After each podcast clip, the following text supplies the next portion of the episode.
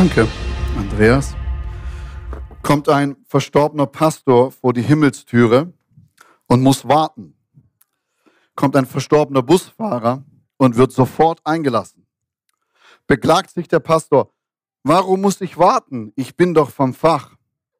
Petrus antwortet, wenn du gepredigt hast, haben alle Leute geschlafen. Wenn der Busfahrer Bus gefahren ist, haben sie alle gebetet. So, ich hoffe, dass ich es heute besser kann und dass ihr noch da seid, wach seid und nicht einschlaft. Ich möchte heute ein bisschen weitermachen bei unserem Jahresthema Beziehungen erleben. Vielleicht können wir die erste Folie uns nochmal anschauen, mal ins Gedächtnis rufen. Wir haben gesagt, wir wollen dieses Jahr miteinander unterwegs sein, Beziehungen erleben und, und wir haben gesagt, Beziehungen auf vier Dimensionen. Es ist die Dimension zu Gott, die uns wichtig ist. Ist die Dimension zu uns selbst. Ist die Dimension, in der wir leben, zur Kirche. Und dann die Dimension hinaus in die Gesellschaft, hinaus in diese Welt. Dass wir sagen, das sind die vier Beziehungsdimensionen, die es in unserem Leben gibt und die, die Gott uns geschenkt hat. Und als Kernsatz hatte ich damals so gefühlt vor Jahren, ne, aber im Januar, äh, ein bisschen formuliert, einfach was uns wichtig ist. Als Jünger Jesu ist jeder von uns berufen, eine von Liebe geprägte Beziehung zu Gott, zu sich selbst, zur Kirche und zur Welt zu pflegen. Und wichtig war, dass wir sagen, in all diesen Beziehungsdimensionen ist die Liebe das, die den Ton angibt und die die Kultur schafft, dort miteinander unterwegs zu sein. Und dann bin ich ein bisschen weitergegangen und ich habe euch verschiedene Kreise vorgestellt, die ich jetzt euch nochmal zeigen möchte. Wir haben gesagt, dass in unserem Äußersten leben wir in Versammlungen. Das sind Gruppen, die einfach größer sind, dass sie nicht mehr Gruppen heißen. Versammlung, alles, was über zwölf Leute ist, das ist eine Versammlung. Es kann aber auch eine Geburtstagsfeier sein, es kann eine Hochzeit sein, es, es kann dein Arbeitsplatz ja auch sein, je nachdem, wie groß die Firma ist, wo du arbeitest. Aber wir sagen, ein Teil von Beziehungen, die wir leben, ist in Versammlung. Und auch als Gemeinde tun wir das, indem wir eben hierher kommen oder online zuschauen, gemeinsam Gottesdienst feiern. Dann die, die nächste Beziehungsebene, wo eine, eine Runde tiefer geht, ist, wir sagen, wir leben in Gruppen von bis zu zwölf. Und vielleicht erinnert sich der eine oder andere, ich habe mal ein paar Fragen gestellt und gesagt, wo würdest du denn diese Fragen beantworten? Und dann haben wir noch einen inneren Kreis, wo wir mit zwei oder drei Personen unterwegs sind. Und dann, na klar, alles zieht auf Gott und nicht nur den Pfeil hinein, sondern auch hinaus, wo Gott alles prägt, in den inneren Kreis, in die Gruppe und in die Versammlung hinaus. Ne? Aber wir, wir sind auf dem Weg, Beziehungen zu leben und wir sind da auf dem Weg, mit dem Pfeil nach innen zu gehen. Das heißt, wir bewegen uns zu auf diese zwei bis drei Personen, wo wir miteinander eng unterwegs sind. Dann habe ich über Nähe gesprochen. Erinnert ihr euch vielleicht der ein oder andere? Lasse ich Nähe zu? Wen lasse ich an mir ran? Wer, wer darf in mein Leben hineinsprechen? Wem zeige ich meine Geheimnisse? Dann habe ich darüber gesprochen, dass auch eben die, ähm, der Ort von Freundschaften der Ort der Sicherheit ist. Ne? Erinnert euch vielleicht der Splitter im eigenen Auge, so weiter. Wir haben gesagt, Freundschaften ist der Ort, wo man in Sicherheit miteinander unterwegs ist. Da ich weiß, das ist mein Freund, komme, was wolle. Und heute möchte ich ein Stück weit hineingehen in das Wort Tiefe. Nun, jetzt wirst du vielleicht sagen, naja, Nähe, Sicherheit, Tiefe, irgendwie alles das Gleiche. Ne? Deswegen ist es ein bisschen eine andere Überschrift, die dort hineingeht. Und ich möchte darüber sprechen, Gott schuf den Menschen für Beziehung und einen Auftrag. Und ich lese euch eine Bibelstelle, dann bete ich und dann gucken wir mal, wo wir enden heute Morgen. 1. Mose 1, Verse 26 bis 28. 1. Mose 1, 26 bis 28. Da sprach Gott, wir wollen Menschen schaffen nach unserem Bild, die uns ähnlich sind. Sie sollen über die Fische im Meer, die Vögel am Himmel und über alles Vieh, die wilden Tiere und über alle Kriechtiere herrschen. So schuf Gott die Menschen nach seinem Bild, nach dem Bilde Gottes schuf er sie. Als Mann und Frau schuf er sie. Und Gott segnete sie, gab ihnen den Auftrag, seid fruchtbar und vermehrt euch, bevölkert die Erde und nehmt sie in Besitz, herrscht über die Fische im Meer, die Vögel in der Luft und über alle Tiere auf der Erde. Lieber Vater im Himmel, danke dir ganz herzlich für dein wunderbares Wort. Und Geist Gottes, ich bitte dich, dass du uns heute Morgen etwas in unsere Herzen hineinlegst, das uns lebendig macht. Dass es uns ein Stück weit näher zu dir bringt oder ein Stück weit dich uns mehr offenbart. Und danke dir, Heiliger Geist, dass wir es auch hinbekommen, das Gehörte umzusetzen. Wir wollen nicht nur hören, sondern wir wollen umsetzen und lernen, was dein Wort uns sagt. Dafür danke ich dir. Amen. Die Globalisierung oder sagen wir mal andersrum zuerst die Industrialisierung und die Globalisierung haben ja unser Leben zutiefst geprägt und auch zutiefst verändert. Wenn du mal in 70 Prozent dieser Welt unterwegs bist, wir nennen es manchmal Entwicklungsländer, dritte Welt oder wie auch immer du es nennen musst, wird man realisieren, dass die Menschen dort ganz anders leben, wie wir im 30 Prozent des Westens. Ne? Äh, du in Afrika auftauchst und dort in die Dörfer bist, wirst du realisieren, es ist eine ganz andere Lebensstruktur, die dort abläuft. Es ist ganz andere Gedanken, Vorstellungen, Erwartungen vom Leben, wie das, wie wir hier bei uns haben, in unserem, müssen wir ja schon sagen, Wohlstand und auch bevorzugtem Leben, das wir leben dürfen. Und trotzdem waren wir auch mal so. Ne? Trotzdem kommt unsere Geschichte auch hier in Deutschland, in Europa, in Nordamerika und Teile von Asien. Wir kommen ja auch dort her. Ne? Und wenn du so manchmal im Schwarzwald unterwegs bist, findest du noch so kleine Dörfer. Ne? Äh, und, und wir hatten ja eine lange Zeit, dass in den Dörfern nur noch Alte wohnten. Ne? Die Jungen sind in die Städte und, und Corona hat aber angefangen, einen Trend zu beschleunigen, der wieder anfängt, indem junge Menschen aus Städten rausgehen, wieder zurück in die Dörfer. Corona hat das nur beschleunigt. Es war schon ein Zurück ein Weg in, in die Dörfer. Interessant, viele Familien suchen nach Bauernhöfen, wo, wo, wo sie wohnen können. Ne? Es ist ein Weg wieder zurück, weil ich glaube, dass wir etwas Wichtiges vom Leben verlernt haben. Und das ist das gemeinsame Leben. Unsere ganze Kultur ist total individualistisch. Es geht mir, mich und meiner. In allen Bereichen unseres Lebens geht es darum, ja, wie möchtest du angesprochen werden? Wie, was möchtest du denn sein oder wer möchtest du denn sein? Und ihr Lieben, im christlichen Bereich sind wir nicht wirklich besser geworden. Es ist deine Berufung, es ist dein Leben, es ist dein und, und so weiter und so fort. Es sind deine Finanzen. Und, und sicherlich ist ja auch unser Glaube ein persönlicher Glaube, wo es um Gott geht. Aber gleichzeitig ist unser Glaube auch ein gemeinschaftlicher Glaube. Ne?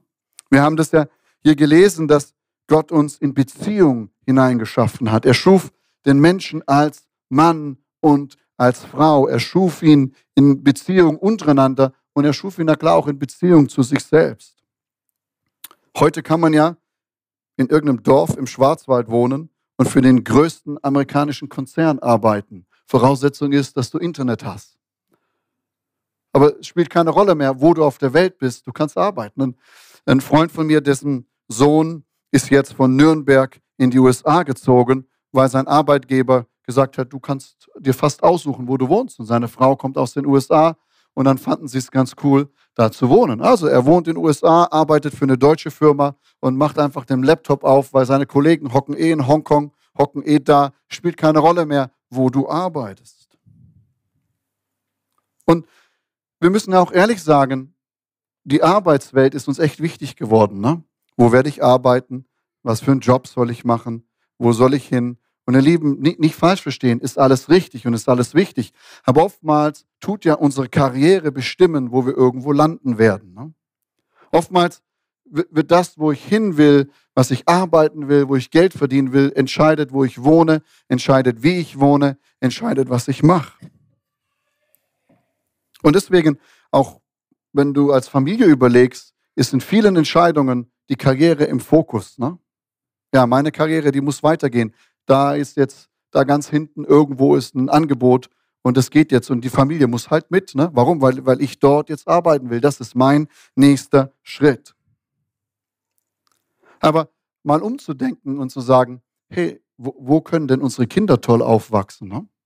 Wo, wo ist ein tolles familiäres Umfeld? Wo, wo ist ein, auch mal, mal ein bisschen christlich denken zwischendurch?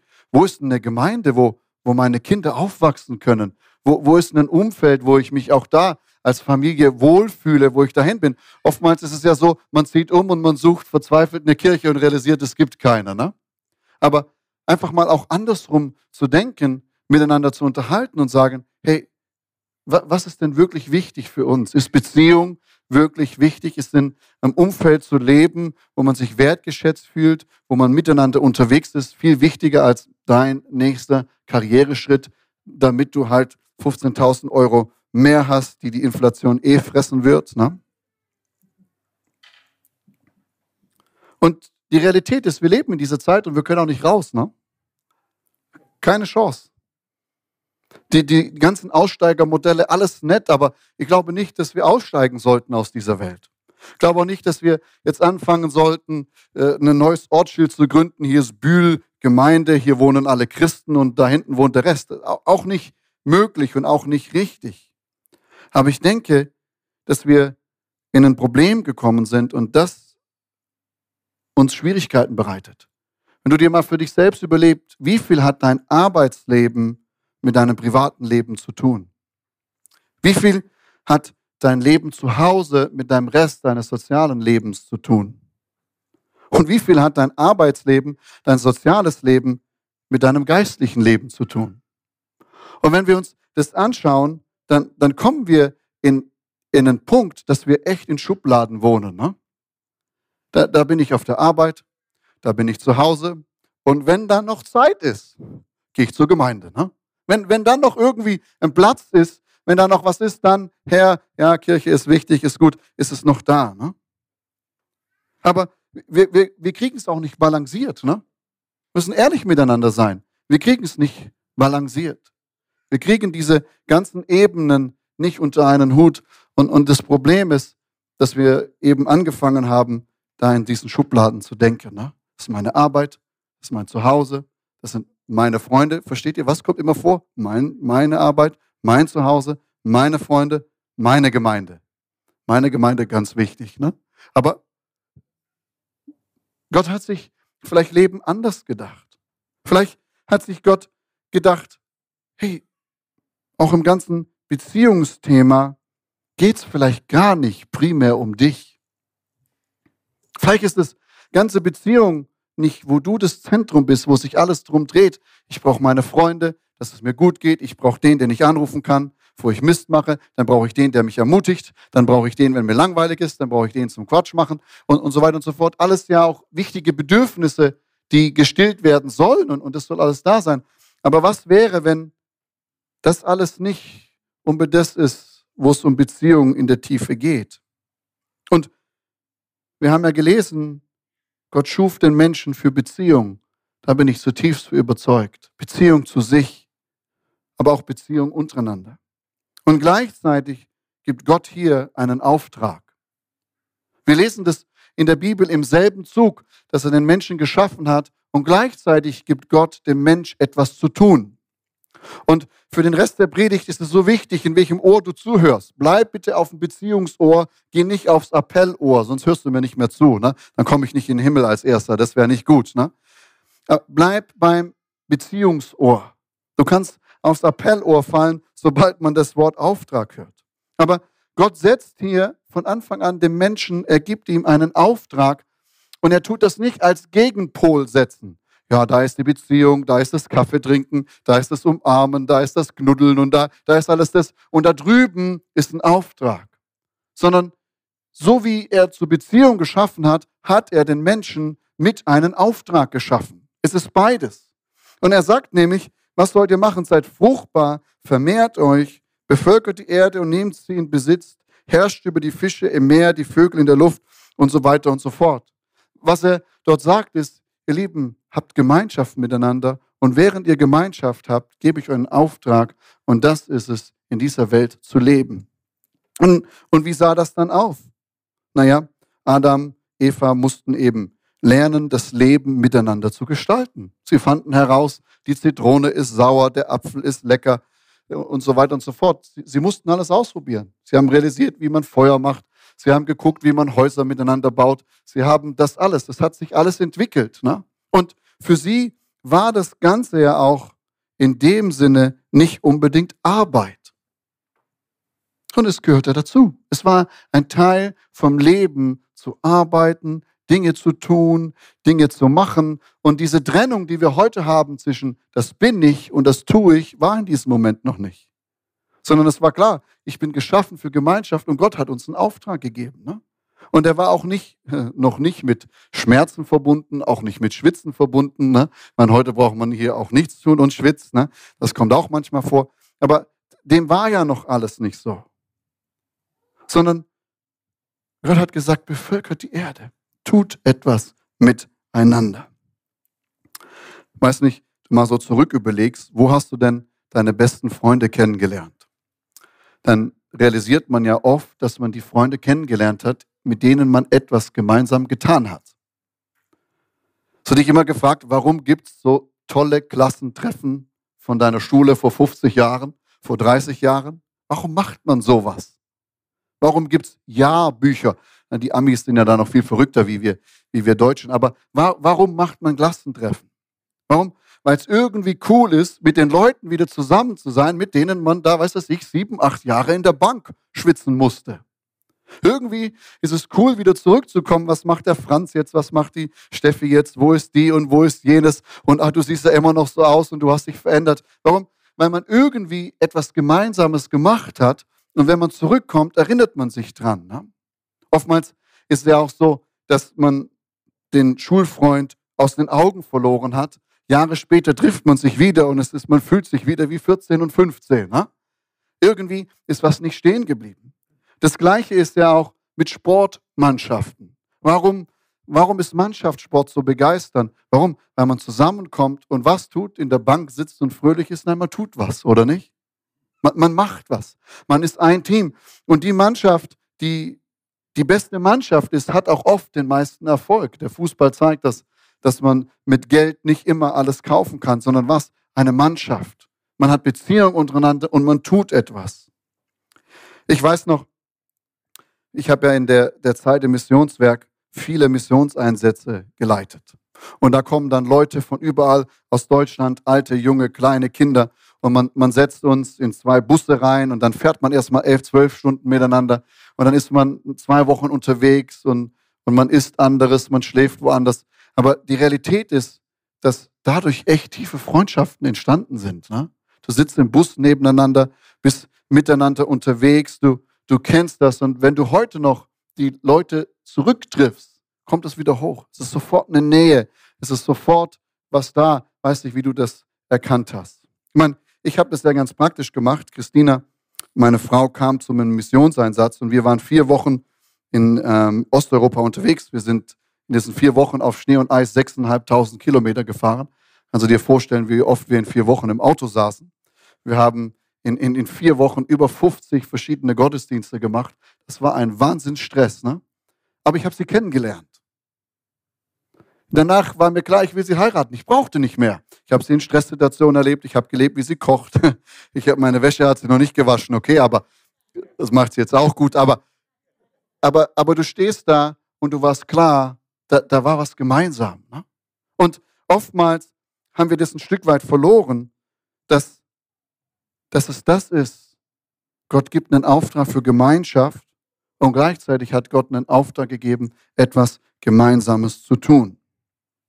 Und das Problem ist, das wir haben, ist, dass wir sofort einen Arbeits- und einen Leistungsgedanken haben. Nicht immer, aber oftmals. Ne?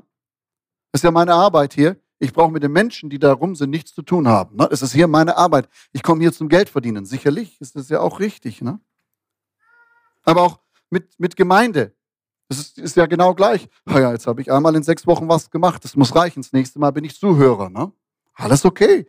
Nicht falsch verstehen. Darfst du gerne, kannst dir zuhören, solange bis du alt bist. Alles in Ordnung. Aber Gott sagt, hat Beziehung miteinander und erfüllt den Auftrag, den ich euch gegeben habe. Und dann kommt der Sündenfall. Und, und der Sündenfall hat eben nicht nur unsere Beziehung untereinander und unsere Beziehung zu Gott durcheinander gebracht, aber der Sündenfall hat auch unsere Beziehung zur Arbeit und gemeinsam etwas tun zutiefst durcheinander gebracht. Weil plötzlich, du musst dir vorstellen, Adam hat gesät und hat geerntet und es hat ihn nichts gekostet. Ne? Adam hat gegessen und es hat ihn nicht zum Schwitzen gebracht. Adam hat alles getan und es klappte alles. Plötzlich hat Adam gesät und realisiert, der Boden bringt nichts. Plötzlich hat Adam gehackt und realisiert, hey, das gibt Blasen an den Händen. Ne? Plötzlich, alles, was man miteinander gemacht hat, wurde plötzlich lästig. Warum? Weil Gott gesagt hat, du wirst im Schweiße deines Angesichts jenes tun, dieses tun und solches. Die, dieser ganze Bereich hat sich total verändert. Manchmal ist es uns gar nicht so bewusst. Ne? Und, und deswegen haben wir To-Do-Listen, deswegen kriegen wir plötzlich zu viel, deswegen kriegen wir Burnout, weil, weil da was kaputt gegangen ist in uns, dass wir eben nicht mehr dieses Gemeinsame haben, Beziehung und dabei etwas zu tun. Manchmal stelle ich mir vor, wie muss das für Adam gewesen sein. Ne? Es hat immer funktioniert. Samen gesät, Bäumchen kam. Und dann Samen gesät, es war zu warm, ausgetrocknet. Ne? Einfach mal diesen Teil des Sündenfalls einfach mal mit, mit hineinnehmen. Ne? Und tun wir dann eben oft auch zu unserer Identität. Ne? Ich mache jenes und ich mache dieses. Und gleichzeitig mögen wir eben das Appellohr nicht so. Aber die Realität ist, wir kommen aus dem Ding nicht raus. Gott hat uns den Auftrag gegeben, miteinander etwas zu tun, miteinander unterwegs zu sein. Und was wir gar nicht realisieren ist, dass wir im Miteinander unterwegs sein, einander näher kommen, tiefer kommen und miteinander tiefer unterwegs sind, wie wenn wir es nicht sind. Ne? Hast du dir schon mal überlegt, warum man beim Essen so gute Gespräche hat oder beim Spazieren so gute Gespräche hat? Was macht man? Man tut etwas ne? nebenher. Und oftmals sitzt man am Stuhl und guckt sich an und weiß nicht, was sagen soll. Ne? Aber da, da ist eine Dimension in Beziehung, die Gott hineingelegt hat, wo wir gemeinsam unterwegs sein dürfen. Und wenn wir jetzt mal vorrücken auf unsere Zeit, kommen wir zu Jesus. Und Jesus startet seine Kirche für Beziehung. Und was gibt er seiner Kirche? Einen Auftrag. Nun, Jesus erlöst uns von unseren Sünden. Jesus gibt uns neues Leben. Jesus gibt uns die Möglichkeit, Kinder Gottes zu werden. Und dann, bevor Jesus in den Himmel auffährt, sagt er den Jüngern, ihr Lieben, wenn ihr zusammenkommt, dann habt die beste Gemeinschaft. Sitzt rum, macht nichts und genießt. Hat er das gesagt? Unbedingt, ja. Sondern er hat gesagt, Matthäus 28, die Verse 18 bis 22. Jesus kam und sagte zu seinen Jüngern, mir ist alle Macht im Himmel und auf Erden gegeben. Darum geht zu allen Völkern und macht sie zu Jüngern. Tauft sie im Namen des Vaters und des Sohnes und des Heiligen Geistes und lehrt sie alle Geboten zu halten, die ich euch gegeben habe. Und ich versichere euch, ich bin immer bei euch bis ans Ende der Zeit. Und für uns ist das der Missionsbefehl, wo wir so glücklich sind, dass die Evangelisten und die hauptamtgestellten Pastoren diesen Teil für uns erledigen. Aber wir realisieren gar nicht, dass ja, es ist der Missionsbefehl, aber auf der anderen Seite, was Jesus hier tut, ist, er macht genau das Gleiche, wie als sie am Anfang getan haben, als Gott den Menschen geschaffen hat. Jesus sagt, ich habe euch herausgeholt, Ihr seid meine Braut, ihr seid mein Leib, ihr sollt in Liebe untereinander, miteinander unterwegs sein. Und indem ihr unterwegs seid, habt ihr einen Auftrag von mir zu bekommen. Und das ist mein Leben, meine Botschaft, das, was ich bin, weiterzugeben in diese Welt hinein. Und da, da geht es eben nicht darum, in erster Linie, dass wir die nächste evangelistische Aktion haben, dass wir jenen und diesen und diesen Arbeitsauftrag haben, sondern wir müssen nochmal neu das Verstehen, dass wir als Gemeinde unsere Existenz darin ist, diesen Auftrag zu leben, in Beziehung miteinander. Unser Zusammenkommen hat einen Auftrag. Unser Zusammenkommen ist nicht nur, dass du du sonntags Gott begegnest und dass dir deine Nöte genommen werden. Das ist alles wichtig und, und wir beten dafür, wir glauben dafür. Aber unser Zusammenkommen hat einen Auftrag. Und dieser Auftrag bringt keinen Stress hervor. Ne? Aber kennt ihr das in uns, dass da plötzlich was aufsteigt? Pastor, nicht schon wieder übers Tun reden? Kannst du nicht mal wieder, der Herr ist mit dir und er sieht dich und sein Öl läuft dir runter. Heute ist es eher der Schweiß, aber verstehst du, was ich meine? Und, und dieses Denken, das dürfen wir ablegen, sondern neu sagen, in unserem Zusammenkommen, in unserer Beziehung ist dieser Auftrag und dieser Auftrag ist ganz natürlich.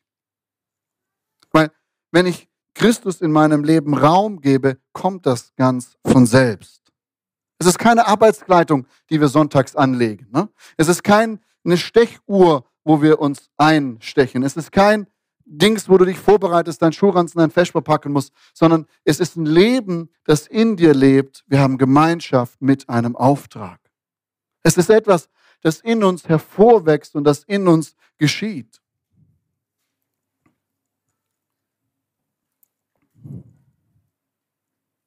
Und gleichzeitig realisieren wir gar nicht, dass wir viel tiefer in Beziehung miteinander kommen. Ich fand das toll. Wir haben ja gerade unseren Jüngerschaftskurs mit Menschen, die gerade zum Glauben gekommen sind. Und wisst ihr, was mich da bewegt ist? Wir sind eine Gruppe von zutiefst unterschiedlichen Menschen und wir kennen uns alle vorher nicht. Und wir haben uns aufgemacht und sind jetzt, ich glaube, sechsmal miteinander unterwegs. Wir, wir tun was gemeinsam. Wir beschäftigen uns gemeinsam mit der Bibel. Jeder hat ziemlich herausfordernde Hausaufgaben zu machen. Und ich finde toll, dass wir das alles so fröhlich und toll mitmachen. Aber was wir erleben ist, dass plötzlich eine Tiefe der Gemeinschaft und Beziehung kommt. Und, und, und diese Leute hätten sich ganz ehrlich, wären sich nie im anderen Setting über den Weg gelaufen. Unmöglich. Wäre nie gegangen. Und man ist plötzlich, der eine erzählt jenes, der andere erzählt dieses, der Stefan ist gerade im Krankenhaus, dürfte gerne für ihn beten, der eine geht ihn besuchen und, und dort geschieht etwas, wo, wo du realisierst, ja, wir haben Beziehung, wir sitzen, wir essen Chips, wir, manchmal bringt jemand was mit. Ralfs Frau kann wunderbare Sachen backen und das ist immer ein Hammer, wenn sie es mitbringt. Das war so ein kleiner Wink. Ne? Aber wir, wir haben die, die, die beste Gemeinschaft und gleichzeitig erfüllen wir einen Auftrag. Und was ist dieser Auftrag? Epheser 4, 15 bis 16. Stattdessen lasst uns in Liebe an der Wahrheit festhalten und in jeder Hinsicht Christus ähnlicher werden, der das Haupt seines Leibes, der Gemeinde ist. Durch ihn wird der ganze Leib zu einer Einheit und jeder Teil erfüllt seine besondere Aufgabe und trägt zum Wachstum der anderen bei, sodass der ganze Leib gesund ist und wächst und von Liebe erfüllt ist. Und das ist das, was mich zum Thema Beziehung nochmal so neu begeistert hat. Ja, wir leben hier, um Jesus ähnlicher zu werden. Und wir brauchen einander.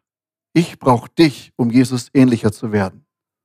Du brauchst mich, um Jesus ähnlicher zu werden. Du kannst alleine nicht Jesus ähnlicher werden. Warum? Weil Gott hat uns in eine Beziehung hineingeschaffen mit einem Auftrag. Wir brauchen einander. Wir müssen, dürfen, sollten, was auch für dich immer besser passt, gemeinsam unterwegs zu sein. Wir brauchen einander, um Jesus ähnlicher zu werden. Wir können es nicht alleine tun. Und da kommt eben dieser andere wichtige Aspekt in unser Leben hinein, und das ist eben dieses Wort Jüngerschaft. Nun, das ist ein ziemliches Fremdwort. Ne? Ein Jüngerschaft. Der Schwabe denkt, da muss man was schaffen. Gell? Aber ein Stück weit ist es das ja auch. Aber wir haben eine tolle Definition zu dem Punkt, die möchte ich euch mal vorlesen. Jüngerschaft ist der lebenslange Prozess, wie Jesus zu werden und in jeder Hinsicht also in jeder Hinsicht, und anderen zu helfen, dasselbe zu tun. Jüngerschaft, erstens, ist der lebenslange, zweitens ist es ein Prozess, drittens, wie Jesus zu werden, viertens, in jeder Hinsicht, ganzheitlich und fünftens, anderen zu helfen, das Gleiche zu tun. Und das ist der Auftrag, den Jesus uns hineinlegt in jede Beziehung, die wir führen. Und ganz wichtig ist, dass es nicht aufgesetzt ist. Das ist nicht, ich bin jetzt hier, um dir zu helfen, Jesus ähnlicher zu werden. Also, hier ist meine Liste. Darum geht es nicht, sondern es ist dieses Gedenken und es ist das neu in die Schöpfungsordnung Gottes zu kommen, zu verstehen, unsere Beziehung hat einen Auftrag. Unser Miteinander zentriert sich nicht um mich, meiner, meine Gefühle, meines, sondern wir treffen uns, weil Gott uns einen Auftrag geschenkt hat, seine Liebe in diese Welt hinauszunehmen und uns gegenseitig zu helfen, ihm ähnlicher zu werden. Und das ist ein Stück weit das Fundament, auf dem wir unsere Beziehungen aufbauen. Und es ist kein Job, nochmal ganz wichtig, es ist kein Appell heute Morgen, sondern es ist, wo wir realisieren, das wird ein Stück weit zu unserem Sein werden. Es ist ein Stück weit, was wir sind. Wir sind gemeinsam unterwegs, Gottes Auftrag auszuführen. Dabei lieben wir uns und wir haben die tollste Gemeinschaft, die man sich nur vorstellen kann. Und deswegen wird man ja auch an der Liebe untereinander, wird die Welt erkennen, dass es Jesus gibt. Ne? Aber es ist das, wo wir sagen, wir sind gemeinsam unterwegs. Nun, Johannes, wie macht man das? Well, lass uns doch mal ehrlich sein, die Zeit spielt irgendwie gegen uns, oder? Diese Welt im Individualismus spielt gegen uns. Und irgendwie haben wir alle 24 Stunden und doch fehlen uns ein paar. Wir hetzen von Arbeit zu Freunden, von Arbeit zum Kindergarten, vom Arzt dorthin und jenes hin. Irgendwie hetzen wir. Und wir, wir freuen uns dann auf diesen Abend, den wir mit unserem besten Freund und besten Freundin haben. Und wir wollen einfach nur sinnloses Zeug quatschen. Ne? Oder wir wollen einfach nur jenes machen. Und dann ist jetzt kommst du und sagst mir noch, wir haben doch einen Auftrag. Ne? Lass mich damit in Ruhe, wenn du wüsstest, wie meine Zeiteinteilung ist. Ich bin froh, dass ich es nicht weiß. Wann habe ich denn noch Zeit, Herr, mich um diesen Auftrag zu kümmern? Ne? Mein Leben ist so voll. Und ihr Lieben, ja, unser Leben ist voll. Lass uns doch mal ehrlich sein, wir merken gar nicht mal oft, wie die Zeit vergeht, oder nicht? Unser Leben ist genauso voll, wie es vor 100 Jahren war. Vieles ist leichter geworden, anderes ist schwieriger geworden. Aber vor 100 Jahren hatten sie genau das gleiche Problem. Ne? Da war allein der Transport noch einiges schwieriger. Ne? Da musste man beim Fahrradfahren noch treten und hatte nicht so einen Motor, der das für einen macht. Ne? Alles in Ordnung. Aber gleichzeitig haben wir auch Handys und, und Nachrichten, die uns stressen und wo, wo wir unterwegs sind. Ne? Aber Gott ruft uns in Beziehung und diese Beziehung hat immer einen Auftrag. Und dieser Auftrag ist keine Last, dieser Auftrag ist auch kein Stress, sondern dieser Auftrag ruft uns in tiefe, innige Beziehungen zu Gott und untereinander. Und ich glaube, dass Gott uns heute nochmal neu herausfordern möchte, nochmal zu überlegen, wie wir denn Gottes Auftrag in unserem Leben verstehen. Können wir, können wir ihn auf die Beziehungsebene hinunterholen oder ist er eben auf der Appellebene in eine Schublade hinein, wo, wenn ich Zeit habe, werde ich mich drum kümmern. Ne? Und bitte verstehe mich nicht falsch. Ich verstehe das in den Schubladen. Ich verstehe das in dem Stress. Ich, ich, ich kann das alles nachvollziehen. Und trotzdem fragt uns Gott heute Morgen, kann, kannst du das auf deine Beziehungsebene runterholen? Kannst du realisieren, dass Gott dich eben gerade diesen Kollegen geschickt hast, dass du mit ihm in Beziehung lebst und ihm hilfst, auf nette und schöne Art und Weise Christus ähnlicher werden? Du, du bist da nicht nur zum Arbeiten, damit du dein Geld verdienst und dein Häusle bezahlen kannst und dein Auto abzahlen kannst, deinen Urlaub finanzieren, sondern, sondern Gott hat dich dahingestellt, um in Beziehung mit dem zu leben, mit dem du da tagtäglich begegnest, um ihm zu helfen, Jesus ähnlicher zu werden. Ne? Und es ist keine extra Arbeit, sondern es ist dir gegeben, das zu tun. Ne? Verstehst du, was ich meine? Und genauso ist, dich für Gemeindedienst einzutragen, so nervig es manchmal ist und so herausfordernd es manchmal ist, nicht falsch verstehen bitte, aber, aber es ist in dem Sinne kein Dienst, ne? sondern es ist Beziehung, die wir miteinander leben, die einen Auftrag hat. Gemeinsam Jesus ähnlicher werden. Und ich möchte dir heute ein Tool anbieten, das du machen kannst. Einfach für dich alleine, wenn du es mal schaffst, so einen Moment Zeit zu haben. Du musst so ungefähr eine Stunde investieren. Äh, wenn du auf unsere Webseite gehst, Online-Kirche Predigtnotizen, dort findest du den Link zu einem Zeitverwaltungstool. Und ich habe letztes Jahr im November dieses Zeitverwaltungstool gemacht und ich war von mir echt erschüttert.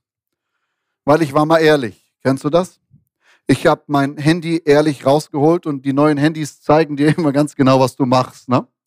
So, ich habe das rausgeholt und dann habe ich mir meinen Terminkalender rausgeholt und dann habe ich mir mein ehrliches Herz rausgeholt. Ne? Und dann habe ich mir eben dieses Zeitverwaltungstool gemacht. Da, wenn du das anschaust, ist es selbsterklärend, aber letztendlich ist es eine Tabelle. Und die geht über die Woche. Woche hat, was weiß ich, 160 und ein paar zerquetschte Stunden. Und da habe ich mal reingeschrieben, was ich denn so alles gemacht habe. Und dann die Zeit dahinter. Und dann habe ich, musst du als nächstes einteilen, ist es ein Stein, ist es Kieselstein oder ist es Sand? Stein sind die wichtigen Sachen. Kieselstein ist, naja, und Sand ist halt der Sand im Getriebe, ne? Dein Instagram und so und so weiter, ne? Aber das habe ich so gemacht, um dann mal einfach herauszufinden, Johannes, es ist gar nicht wahr, dass ich gar keine Zeit habe, ne? Sondern ich habe ganz viel Zeit für ganz viel Zeugs, wo, wo ich selbst entscheiden kann, hey, das ist jetzt nicht wichtig, ne? Und dann hinzusetzen und zu sagen, Herr Jesus, hilf mir jetzt. Nochmal neu zu realisieren, nochmal neu Prioritäten zu setzen. Was ist jetzt für mich gerade wichtig? Und ich weiß, wir sind alle in anderen Lebensumständen. Wir haben drei kleine Kinder. Wir, wir können nicht so machen, wie wir immer wollen. Ne? Das geht einfach nicht. Ne? Das, das ist gegeben, nicht, nicht falsch verstehen. Aber trotzdem kann ich in den Freiräumen, die mir gegeben sind, kann ich für mich entscheiden, was mir wichtig ist. Ne? Das geht. Und dann nochmal neu, habe ich mich selber neu hingesetzt, neu gebetet, neu Gott gefragt, was ist jetzt wichtig? Was ist diesen Stein, den ich setzen muss? Und was darf ich auch echt streichen? Ich gebe dir das, du kannst das machen, den Link draufklicken, das ist ein PDF, kannst du selbst für dich ausfüllen, zusammen mit Gott das machen. Und gleichzeitig möchte ich dich nochmal fragen, was, was bewegt dich innerlich? Was ist das, wo, wo du sagst, hey, das ist was, was mich trifft. Ich möchte was bewegen. Ich möchte was erleben. Ich erinnere mich an, an eine Begebenheit in Polen, da war ich 2012 im Sommer und da war ein junger Roma und ich hatte darüber gepredigt, über 1. Samuel Kapitel 16, als Gott, Entschuldigung, Samuel David ruft als König. Und da war eben ein junger Mann, und plötzlich wurde ihm bewusst, dass ihm wichtig war, dass seine Landsleute an Jesus glauben. Das war ihm plötzlich wichtig. Ich meine, das war ihm vorher auch schon irgendwie wichtig, aber nie bewusst wichtig. Ne? Kennst du das? Du realisierst, das ist mir wichtig und plötzlich wird es dir bewusst. Und, und dann kam er zum Gebet nach vorne und sagte mir, das wurde mir wichtig. Ich, ich darf da was tun. Ne? Und haben wir für ihn gebetet. Und äh, ich hatte dann ihn ein bisschen vergessen, wenn man so unterwegs ist und so viele Leute betet, werden Gesichter oft ziemlich gleich. Ne? Und dann waren wir ein Jahr später wieder dort in, in Lublin, in, in Polen. Und wir haben eine Evangelisation durchgeführt. Und der, der Pastor stand dort grinsend und sagt, Johannes, du hast eine Überraschung heute. Und ich so, weißt du, was für eine Überraschung? Ja, wirst du schon sehen. Und plötzlich, das ist jetzt ein bisschen Klischee, das darf man bitte nicht falsch auslegen, plötzlich kommen da so fünf, sechs, sieben, acht Sprinter angefahren. Ne? Und äh, die Türen gehen auf und da saßen mehr Leute drin, wie rein dürfen. Ne? Und, und vorne draus ging ein strahlender junger Mann. Und er kam auf mich zu und sagte, Johannes, guck mal. Und ich so, ich gucke, ja.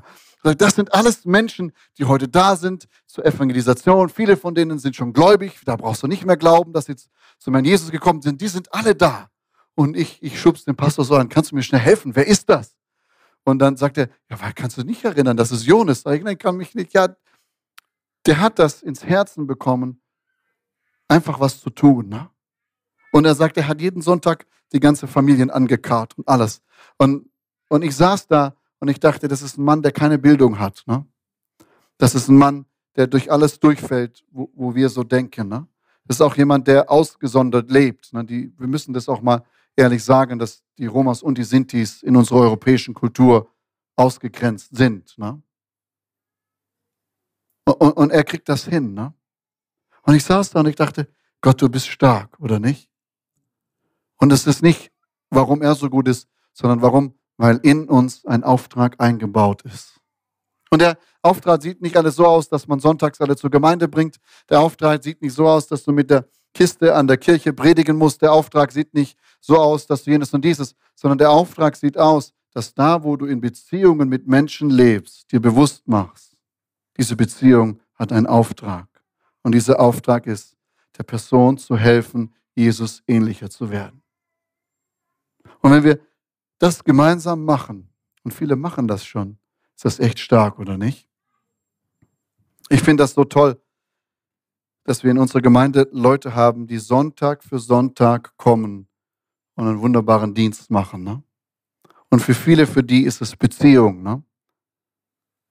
Für viele, für die, einige kommen sogar samstags und bereiten vor, dass wir Kaffee trinken können. Ne? Aber da geht es nicht darum, ich mache was, sondern es geht darum, es ist Beziehung. Ne? Es ist Beziehung zu dir, es ist Beziehung zu mir. Dass der Arndt, der Peter und Bora heute gespielt haben, das ist Beziehung. Ne? Das ist nicht Dienst, das ist Beziehung. Sie haben uns gedient, dass wir miteinander singen können, dass wir miteinander Gott loben können. Ne? Wir müssen weg davon. Und gleichzeitig solltest du Grenzen setzen. Jeden Sonntag was zu machen, ist nicht gut. Gehört? Bleib auch mal daheim. Nicht immer, aber ab und zu, okay? Schlaf mal aus. Ess mit der Familie Frühstück. Pastor hat dir heute die Erlaubnis gegeben, ja? Es hat alles seine Grenzen und es hat alles seine Balance. Aber es ist Beziehung, weil Gott uns das so geschenkt hat. Amen.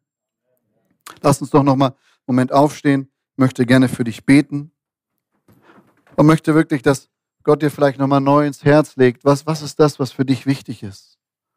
Und dass du noch mal verstehst, wir gemeinsam unterwegs sind, gemeinsam etwas schaffen, dann wachsen wir auch tiefer und inniger zueinander. Viele unserer tiefen Freundschaften kommen von gemeinsamen Erleben. Ne? Jede familiäre Katastrophe hat ja zwei Chancen. Die eine ist, dass es Zerbruch geht. Die andere Chance ist, dass es die Familie zusammenschweißt wie noch nie zuvor. Ne? Weil man zusammen durch etwas geht, zusammen weint, zusammen freut, zusammen was tut. Versteht ihr? Es hat immer diesen. Ne? Herr Jesus, ich möchte dir danken, dass wir das in deinem Leben echt cool sehen können. Überall, wo du warst, hast du den Menschen geholfen, dir ähnlicher zu werden. Ja, Herr, und manchmal warst du auch im Stress. Wir lesen auch von dir, dass du noch nichts gegessen hattest. Du warst auch müde und hast im Sturm geschlafen. Du warst auch gestresst und wie viele Leute von dir was wollten. Und gleichzeitig hast du die Beziehung zum Vater und zu den Menschen, war das, was dir im Fokus ist. Herr, und ich bitte dich, dass du uns hilfst, alles gut ausgewogen zu leben. Und dass es für uns kein Add-on ist, anderen zu helfen, dir ähnlicher zu werden, sondern dass wir realisieren, dass es unser Leben ist, das du uns geschenkt hast. Das ist ein Auftrag, der, der von dir kommt. Und, und Herr, deine Last ist leicht und dein Auftrag ist easy. Hilf uns, Herr, in ein Beziehungsdenken zu kommen, auch wenn es um unseren Dienst für dein Reich geht. Ich danke dir, Herr, dass du uns das so wunderbar vorgelebt hast. Und danke, dass in allem du unsere persönlichen Nöte nicht vergisst. Herr, und ich bete für jeden Einzelnen, der mich heute hört, dass du nochmal was Neues freisetzt, zeigst, was du in ihn hineingelegt hast. Dafür danke ich dir. Amen.